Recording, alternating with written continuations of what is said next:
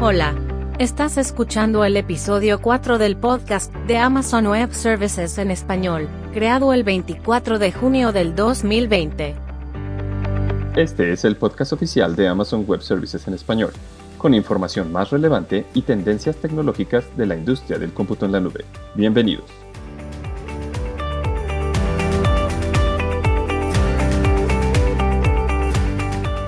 Hola, bienvenidos a todos al cuarto episodio del podcast oficial de AWS en español. Mi nombre es Iván Salazar, soy arquitecto de soluciones en AWS y conmigo está Hernán García, que también es arquitecto de soluciones y se encuentra desde Bogotá, Colombia. Hernán, ¿qué más? ¿Cómo estás? Hola, hola, Iván. Buenos días para ti y para todos los que nos están escuchando. Ah, por acá todo bien, en Bogotá con el mismo frío de siempre. Todo en orden, gracias por preguntar. Excelente. Es, es muy rico el clima de Bogotá. Eh, hoy tenemos dos invitados con nosotros. Eh, está con nosotros Cindy Polín, que es gerente del área de arquitectura para sector público, y Jorge Alfaro, también arquitecto de soluciones. Ambos están basados en la Ciudad de México. Cindy, Jorge, bienvenidos. ¿Qué les parece estar aquí con nosotros? Muchas gracias, Iván. Este, muchas gracias, Hernán, por la invitación. Estoy muy contenta y pues emocionada con esta idea de podcast. ¿Qué tal? Buen día a todos. También muy contento de poder participar. Gracias por la invitación. Al contrario, gracias a ustedes. Estamos muy emocionados de tenerlos aquí. Eh, ¿Por qué no empezamos con ustedes que nos platiquen cuál es su interés personal? ¿Cuál es su interés particular en el tema de IoT? ¿Cómo es que llegaron a, a desarrollarlo? Pues mira, yo en lo personal desde muy pequeña me gustaba todo el tema de la electrónica, de empezar a ver, a ver temas de sensores y ahora en la forma que ya puedes empezar a hacer algo mucho más inteligente con los sensores y empezar a, a diseñar soluciones, es en donde a mí la verdad me encanta este espacio. En mi caso, al igual que Cindy, también desde muy joven me gustó la electrónica, pero por ahí del año 2000, 2005, escuché el término de que iban a ver ahora todas las cosas conectadas a Internet y a mí me causó mucha curiosidad y al día de hoy verlo hecho una realidad realmente me apasiona. Entonces es formidable lo que hemos logrado en pues tan pocos años, ¿no? Y la razón por, que, por, la que les pregunté esto nos las va a decir Hernán a continuación. Claro. Cindy, Jorge, de, desde hace muchos años estamos escuchando sobre cómo estas tecnologías cambian nuestras vidas, cómo cambian nuestras experiencias. Sin embargo, yo creo que aún es novedad para muchas personas. ¿no? Fíjense, preparando este episodio, le pregunté a mi suegra eh, qué, es para ella el Internet de las Cosas. Y su respuesta fue mostrarme WhatsApp. Para ella ahí está todo lo que está en la Internet. También le pregunté al papá de un amigo, ellos tienen un taller en el, que, producen partes para electrónicos, y su respuesta fue que él ya había comprado unas luces que se encendían y apagaban solas. Entonces para diferentes personas aún es un poco abstracto ¿no? el concepto. Por eso viendo que es importante que comencemos por lo más básico. ¿Qué es el Internet de las Cosas? Eh, pero también es importante entender cuál es el impacto que está teniendo en los consumidores y por supuesto en las empresas. ¿ah? ¿Qué están haciendo los prestadores de servicio o los productores con estas tecnologías? Todo esto es justamente de lo que vamos a hablar durante los siguientes minutos. Excelente, Hernán. Muchas gracias. Creo que deberíamos de comenzar explicando el concepto de Internet de las Cosas. Así que, Jorge, Cindy, ¿Cómo podrían ustedes explicarle de manera muy simple a nuestra audiencia a qué se refiere el término de IoT? Sí, mira, existen muchos conceptos. Eh, a mí el que más me gusta, el más simple y que a mis hijos o a mi mamá se lo puedo transmitir fácilmente, es que es básicamente conectar cualquier dispositivo a Internet. Desde un teléfono, un reloj, un, qué sé yo, televisor, foco, etc. Todos este, estos dispositivos van a estar enviando una gran cantidad de datos a Internet. Y la idea de que tú empieces a conectar las cosas es que uno se vuelvan facilitadores en tu vida cotidiana y que también empieces a hacer inteligencia sobre las cosas. ¿A qué me refiero? Que si, por ejemplo, el refrigerador tiene una una falla y no está enfriando de la forma adecuada, se te notifique a través de todos esos datos que se están recuperando a través de Internet, se te notifique que hay un problema con tu dispositivo. Y entonces tú de una forma muy amigable, muy fácil, tú lo vas a poder estar recuperando dentro de una aplicación que puede ser vía web, que puede ser a lo mejor en una aplicación de tu celular o una notificación por SMS, que tú puedas empezar a recolectar esa información de que tienes una falla con uno de los dispositivos que tienes dentro de tu casa. A ver, yo, creo que el concepto ha quedado sumamente claro. Sin embargo, también es verdad que cuando hablamos de IoT con personas que no han tenido ningún contacto antes con estas tecnologías, lo primero que se les viene a la mente es la casa inteligente, por ejemplo. La nevera conectada, la calefacción, el jardín automatizado o el timbre en las puertas de la casa, particularmente mi caso. Y, que por cierto, entre paréntesis, me ha hecho descubrir unas facetas bien interesantes de, mis vecinos. Ah, pero eso es un tema que tenemos que tocar en otro episodio, Iván. Eh, Cindy, además de estos que yo he comentado, en tu experiencia, ¿cuáles son los casos de uso en los que podemos aplicar estas tecnologías? Pues mira, bien lo comentas, hay muchísimos casos de uso y yo los estaría como agrupando en tres diferentes bloques. El primero que son los hogares, ahí tienes una gran variedad de aplicativos y también de dispositivos que van desde aquellos que se están conectando a lo que tiene que ver la casa, o sea, desde como dices, el timbre, el cerrojo este, de, la, de la casa, también temas de videocámaras internas, también el tema este, de los refrigeradores inteligentes, ahora también hasta las lavadoras, y que al final de cuentas lo que están haciendo es que se están conectando a través de la misma red interna que tú tienes en tu casa y con eso empieza a mandar datos hacia lo que es la nube. Ahora, no es solamente empezar a mandar este, los datos, ¿no? Este también es lo que te comentaba hace ratito del tema de la inteligencia y de empezar a hacer cosas diferentes. Ahora ya puedes también conectar estos dispositivos a lo que es servicios de asistentes como es Alexa. Entonces, imagínate, yo en mi caso particular, yo lo que tengo es que tengo los los plugs, que son los conectores de la electricidad eh, a lo largo de, este, de la casa. Y entonces yo le digo a Alexa este, que haga cierta función, ¿no? Como encender la sala, como apagar este, la televisión o, o, en un momento dado hasta apagar la consola de videojuegos de mi hijo. Entonces imagínate todo lo que tú puedes empezar a hacer con toda esta inteligencia dentro de tu casa. Otra es la parte comercial. En esta de la parte comercial, pues imagínate que tienes ya diferentes dispositivos que te están ayudando desde identificar cómo va el tráfico de los coches en una avenida o en un momento dado las cámaras de seguridad y empezar a hacer como ese traslape de datos entre diferentes dispositivos y empezar a hacer como algo más inteligente en el manejo del flujo del tráfico. Entonces, por ejemplo, tú tienes una forma en que estás este, monitorizando cómo está eh, recolectando este, la información de todos los drivers, de todos los conductores este, de los coches. Entonces imagínate que eso sumado a otras fuentes de datos, pues está haciendo como una integración mucho más eh, interesante acerca de por dónde te tienes que ir o cuál es el mejor camino para llegar a un solo lugar.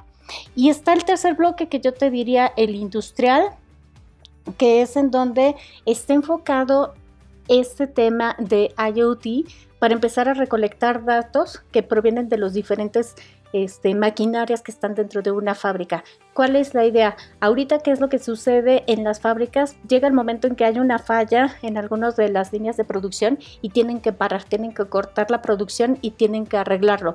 Y cuando empiezas a indagar, resulta que a lo mejor la falla que resultó fue por un desgaste normal dentro de a lo mejor de los rodillos que estaban haciendo el movimiento de los productos a través de una línea. Entonces imagínate que de una forma mucho más automatizada tú puedas estar recuperando todos esos datos y puedas empezar a, predecir que dependiendo de la vibración de esos rodillos ya hay un tema de empezar a, este, a, planear un mantenimiento predictivo este, con respecto a ese a ese dispositivo o a esa línea de producción. Entonces tú vas a poder planificar en qué momento necesitas el mantenimiento sin afectarte la producción. A lo mejor puede ser en un fin de semana o a lo mejor que puede ser en la madrugada, en donde no tienes un impacto directo en la producción de todos tus diferentes este, dispositivos. Muy bien, Cindy. Y, ahora que mencionas acerca de la industria y la manufactura, recordé que hay un término que se está escuchando mucho en estos días, que es el tema de la industria 4.0. ¿Podrían explicarnos o platicarnos un poco a qué se refiere este tema de la industria 4.0? Sí, claro. Bueno, recordemos y hagamos un poco de historia, eh, de dónde vienen, pues ahora sí que estos términos de industria. Viene tiene que ver con la revolución industrial, cuando eh, inició la máquina de vapor, los primeros avances en producción, ¿no? Posteriormente, justamente se aumenta y empiezan a haber eh, líneas de producción y esto permite que ahora tuvieran cientos de productos saliendo de las fábricas. Posteriormente tenemos la, tercera revolución, que es cuando ya se incorporan los robots en la industria. Y hoy día, con esta revolución 4.0 eh, o industria 4.0, básicamente tiene que ver con la integración de la transformación digital dentro de las plantas. Esto no es más que volverlas inteligentes. ¿Y cómo es esto? Pues justamente usando IoT, eh, usando el tema de los sensores, como nos explicaba hace un momento Cindy. Entonces, esto ha desatado toda una nueva eh, industria en la cual muchísimas empresas de cualquier tamaño y uno de los casos que tenemos aquí en, AWS es Volkswagen, en el cual han creado lo que ellos llaman eh, una nube industrial. Con esta, ellos son capaces de conectar los 122 sitios que tienen alrededor del mundo y de esta manera son capaces de estar revisando puntualmente qué sucede en cada planta en cualquier momento. No ha sido fácil, es todo un reto porque ellos han logrado desplegar diferentes componentes dentro de las líneas de producción para poder tener información en tiempo real. Hoy día son capaces de monitorear cualquier robot. Ellos, ellos hablan de que no solamente es automatización, sino que han logrado una integración completa en toda la organización. Son capaces de medir la logística, son capaces de revisar, como te decía, qué está pasando con cada robot en cada una de las líneas de producción. Todo esto eh, es un ejemplo de lo que se puede hacer en una industria 4.0. La verdad, como te decía, es un reto bien importante porque muchas empresas que tienen pues equipos viejos les es complicado entrar a este mundo. Por darte un pequeño dato, existen más de 400 protocolos de diferentes máquinas que tienen que ser capaces de convivir entre ellas para estar mandando la información a la nube. Es ahí donde tenemos que incorporar diferentes elementos en el campo para que esto sea posible y entonces homologar toda la información que se genera para poder eh, hacer que tenga sentido todos estos datos, porque de nada nos sirve tener información, por decir algo, una planta que hable un lenguaje, otra que hable otro, y no pueda ser eh, cruzada esta información, ¿no? Entonces, para serte honesto, sí existen retos importantes en la industria 4.0 y como eh, te he platicado, vamos a platicar un poquito más adelante, AWS tiene varias soluciones para, para estos temas, ¿no? Bueno, definitivamente Volkswagen es un ejemplo fantástico cuando estamos hablando del uso de tecnología. Cindy, hablando de esa industria en particular, yo estoy seguro de que en una planta de producción pasan muchas cosas al mismo tiempo. Si se calentó aquella pieza o si se enfrió esta otra, si aquella se dañó, cuánto tiempo de vida le queda a aquellas. ¿Cuáles son los casos de uso más comunes que tú has visto en esta industria? Sí, es muy cierto lo que comentas. Este, y he visto que hay diferentes casos de uso cuando estás hablando ya de lo que es una fábrica. Por un lado está lo que es el mantenimiento predictivo, que como te comentaba hace un rato, tiene que ver con empezar a hacer un análisis de aquellas piezas o aquellos aparatos que pudieran empezar a sufrir un desgaste superior al que normalmente tienen y en donde ya se tiene que empezar a considerar hacia un mantenimiento. ¿Cuál es la idea? De que no te suceda en el momento, ¿no? O sea, ¿qué es lo que puede suceder este, cuando estás en el día a día y tú no estás cuidando de una forma preventiva tus equipos? Pues resulta que te va a fallar y a lo mejor no tienes una pieza o un equipo este, en lo que le llamamos en spare o en espera de que sea utilizado dentro de la producción. Entonces, uno de los casos que en donde vemos mucho la utilización de esto es empezarlo a utilizar eh, todos los datos que se están generando de los diferentes aparatos o de los diferentes equipos dentro de una fábrica y empezar a hacer esas predicciones de en cuánto tiempo voy a fallar. A lo mejor puedes empezar a predecir que debido al uso del día a día puedes tener entre una semana, dos semanas en que te pudiera fallar el equipo y con eso tú te vas a poder eh, organizar y empezar a hacer una planificación de cuál es el mejor momento de llevar tu equipo hacia lo que sería el mantenimiento. Otro de los casos que también hemos este, detectado que son muy útiles en la industria es la calidad predictiva. ¿Y a qué me refiero con esto? Es empezar a ver todas las condiciones que están alrededor de tu línea de producción, desde temas de condiciones ambientales, ver cómo están los equipos y vas a empezar a optimizar tu producción. Esto con que la finalidad de que tú no tengas ni desperdicios al momento de tener esta producción masiva de tus diferentes eh, productos y que también los puedas entregar con la mejor calidad posible. Otro de los casos que también lo vemos muy útil en el tema de la industria es este el control de condiciones en los activos. ¿Y a qué me refiero? Es empezar a que tú tengas de una forma mucho más automatizada a que tengas el control de lo que es tu fábrica, a que tengas el control de las máquinas y empezar a ver el rendimiento. Puedes tener equipos que a lo mejor están siendo sobreutilizados o a lo mejor tienes equipos que están subutilizados. Entonces de esta forma tú vas a empezar a tener un control mucho más detallado y mucho más inteligente de cuál es el comportamiento de los mismos. Puedes empezar a considerar temas desde la temperatura del equipo, la vibración este, en ciertos este, mecanismos dentro del aparato y con esto te va a ayudar a empezar a determinar posibles temas de errores, posibles eh, defectos que pudieras empezar a tener debido a que tu equipo no está en el nivel que debería de estar. Sí, y, siguiendo con la misma conversación, uno de los retos principales que hemos visto en estos casos están relacionados a la conectividad la conectividad que tienen las plantas de manufactura, cómo se conectan a Internet y por consecuencia cómo se conectan hacia la nube. Y por esa razón, muchos clientes están buscando soluciones para el borde, como se les conoce eh, comúnmente, o IoT on the Edge. Jorge, ¿nos podrías tú platicar un poco más en qué consiste esta parte de soluciones de IoT en el borde o en el Edge? Sí, por supuesto. Tienes toda la razón. Eh, es todo un reto porque muchas veces las organizaciones pues no siempre tienen la conectividad al 100% a Internet o temas de latencia, o sea, tú tienes una máquina que está generando cientos de miles de datos, no quieres perder ni un minuto ni un segundo de datos y viajar toda esta información hacia eh, la nube, pues puede ser todo un reto. Entonces, en AWS tenemos diferentes soluciones, una de ellas es Greengrass, que es un software que nuestros clientes pueden instalar, ya sea en un servidor o en alguna PC, en algún eh, hardware que tengan en la planta, el cual les va a proveer, número uno, una especie de pasarela o gateway donde vamos a estar recibiendo toda esta información que se genera.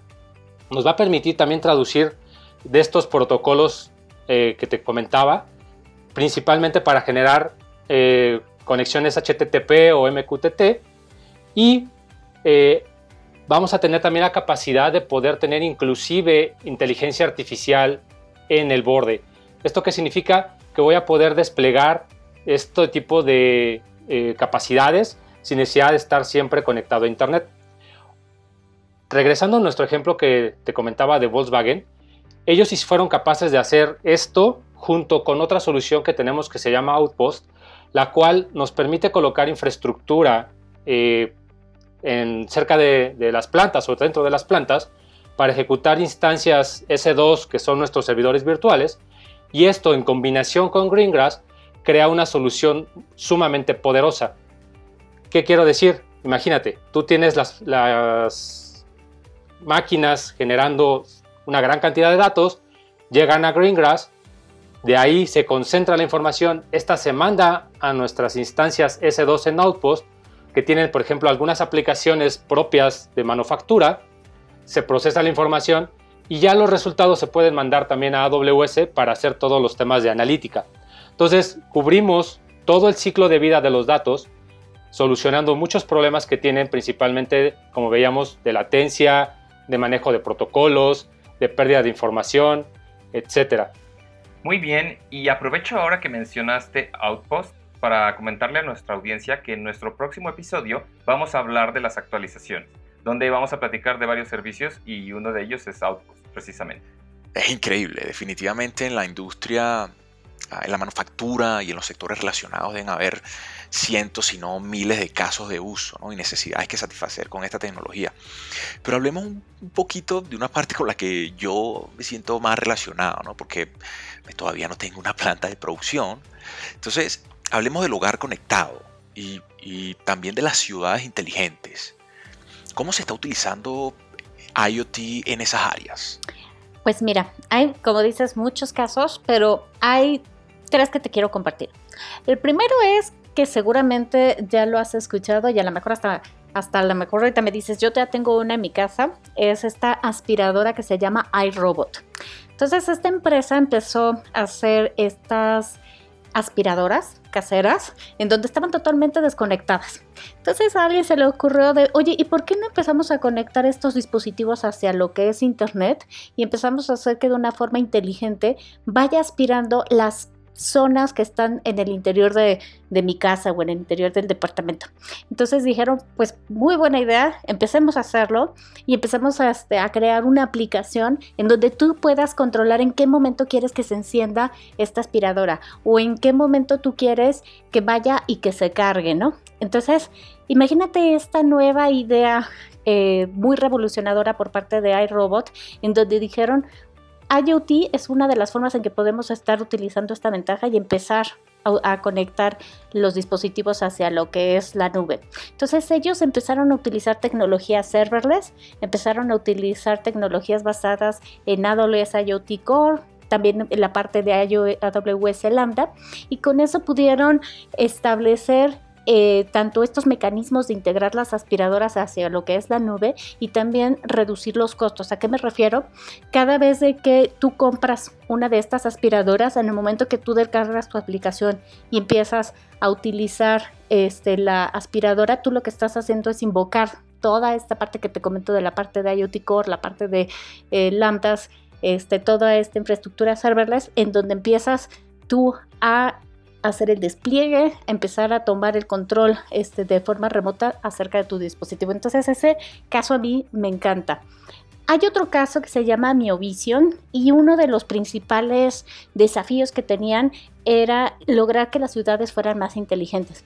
Entonces empezaron a hacer diferentes estudios de cómo poderlo lograr y lo que hicieron fue en Canadá una forma de poder agilizar la respuesta ante los accidentes y los incidentes de mantenimiento. O sea, imagínate, ¿quién no quisiera que en tu propia ciudad tú supieras en qué momento hay una este, afectación en alguna zona, hay un accidente, en donde tú pudieras empezar a planificar cuál es la mejor tráfico, cuál es la mejor ruta para poder mover el tránsito y empezar a reducir temas de costos. Y también empezaron estas, eh, eh, estas empresas, esta empresa empezó a utilizar esta integración este, combinado con la parte de streaming y con los, toda la parte de los sensores y empezaron a analizar de una forma mucho más inteligente toda la zona urbana.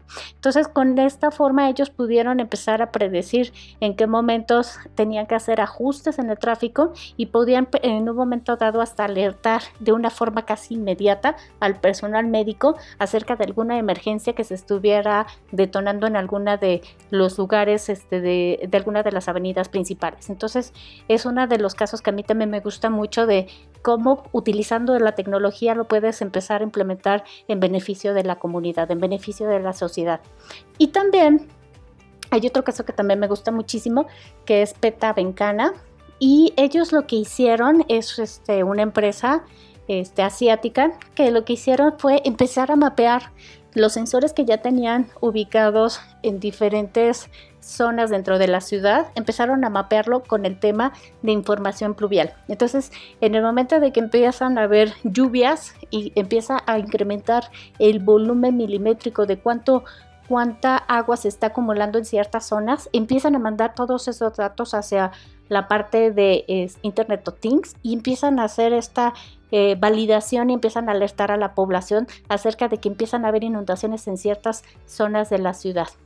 Ellos adicionalmente dijeron, bueno, pero no, en todos los lugares tenemos la cobertura suficiente o este, para empezar a, a tener esta capilaridad necesaria. Entonces decidieron también hacer que a través de los mismos ciudadanos y utilizando una plataforma de redes sociales, tal cual este, Twitter, empezaron a mandar información, empezaron a mandar datos acerca de en qué zonas estaba teniendo estos niveles o asentamientos de agua mucho más pronunciados y empezaron a hacer estos cruces de información. ¿Para qué? Para que de una forma muy visual y en tiempo real pudieran notificar a la población acerca de las zonas que tenían afectación por temas de inundación. Muy, muy interesantes los ejemplos de las ciudades que mencionaste, Cindy básicamente se están utilizando servicios, se está creando tecnología para salvar vidas, ¿no? Y, es que este tema de las ciudades inteligentes da para una conversación mucho más larga. Yo no sé si, si todos los que nos escuchan están al tanto, pero así como fue progresando la industria en sus diferentes olas de revolución, también lo ha hecho la sociedad. Resulta que estamos en la cuarta ola, la sociedad 4.0, lo que llaman la sociedad de la información. Y a finales del siglo XXI comienza la 5.0. Jorge, ¿tú nos puedes contar un poco qué, es la sociedad 5.0? Y es el momento que puedas sacar esa bola de cristal y, contarnos cómo luce ese futuro. Sí, mira, ahorita que comentas, efectivamente, aproximadamente en el 2017 surge el término. Eh, esto surge en Japón, principalmente el primer ministro establece un documento, una visión que para el 2025 ellos estarían creando esta sociedad 5.0, donde las premisas son tener eh, una sociedad con acceso a servicios de salud, a movilidad, a infraestructura, obviamente a un nivel económico y de bienestar mayor. Todo esto gracias a la tecnología. Ellos están incorporando precisamente soluciones de IoT, pero acompañado con Big Data y, e inteligencia artificial. Todos estos elementos se conjugan para poder lograr este objetivo. La verdad es que es súper interesante. Eh, ojalá que más sociedades lo vayamos adoptando y lo veamos pronto en nuestros diferentes países en América Latina.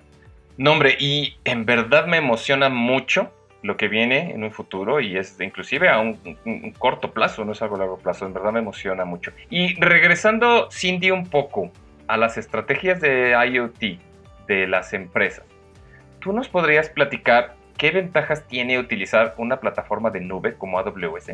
Sí, claro que sí, Van. Mira, son muchas ventajas. Eh, puedo yo empezarte a mencionar desde el tema de elasticidad, de cómo innovar rápidamente y también el tema de la seguridad. Pero si quisiera yo ahorita enfocarme, tenemos una suite de varios productos dentro de nuestra parte de IoT, pero me quisiera enfocar ahorita sobre todo en tres eh, para decirte un poquito más acerca de cómo nos están utilizando. La primera es eh, con la que empieza todo este tema de las soluciones de IoT es nuestra solución Core, que es IoT Core, que es un servicio administrado y que permite que puedas tú conectar millones de dispositivos. Y de esta forma estos dispositivos puedan empezar a mandar todos los mensajes, todos esos datos que están recopilando en los lugares en donde están instalados hacia lo que es la nube tiene toda la ventaja eh, de la elasticidad, como te comento, este, estos temas de las ventajas de la nube. Y la idea es de que tú vas a estar a través de IoT Core recepcionando todos estos diferentes mensajes y los vas a empezar a procesar, vas a empezar a ver cuáles son los diferentes datos recopilados y los vas a empezar a direccionar a diferentes servicios dentro de la nube.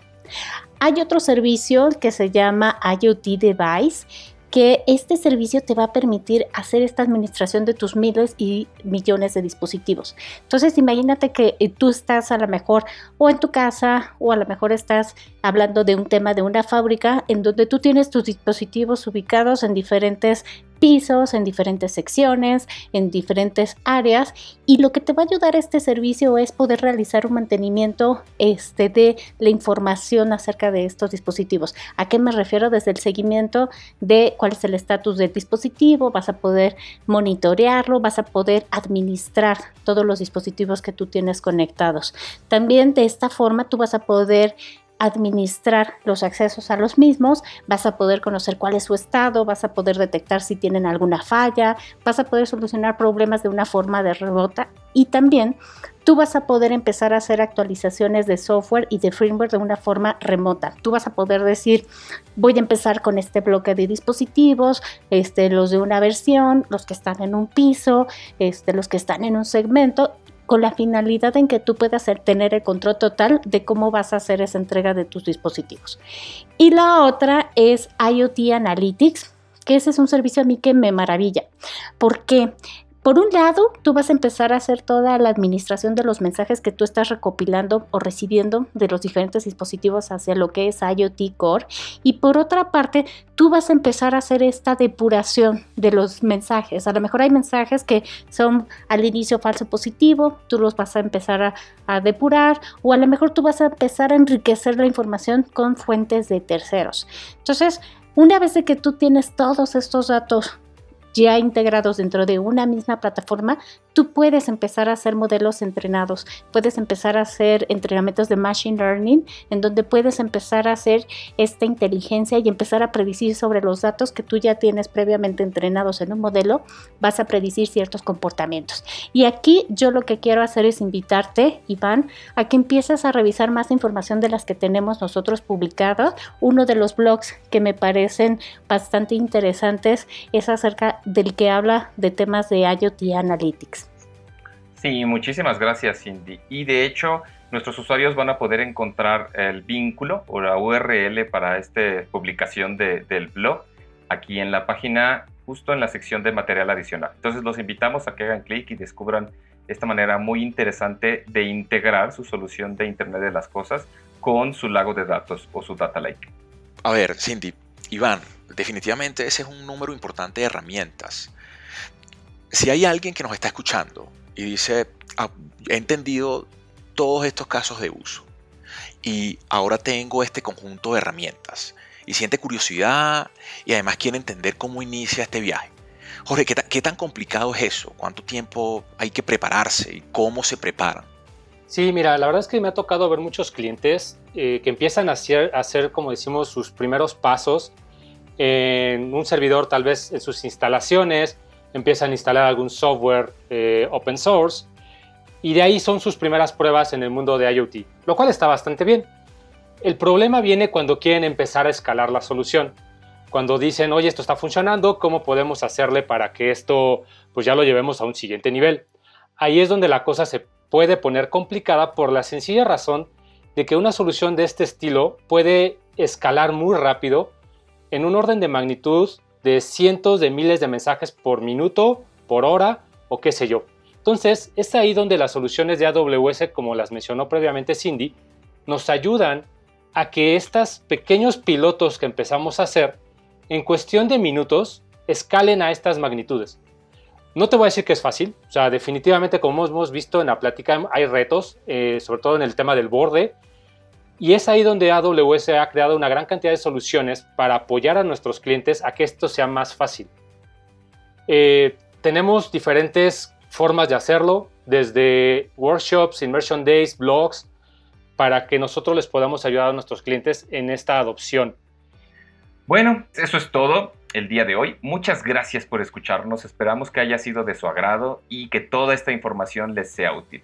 Recuerden que nos encantaría leer sus comentarios y sugerencias. Lo único que tienen que hacer es escribirnos a Podcast en español amazon.com.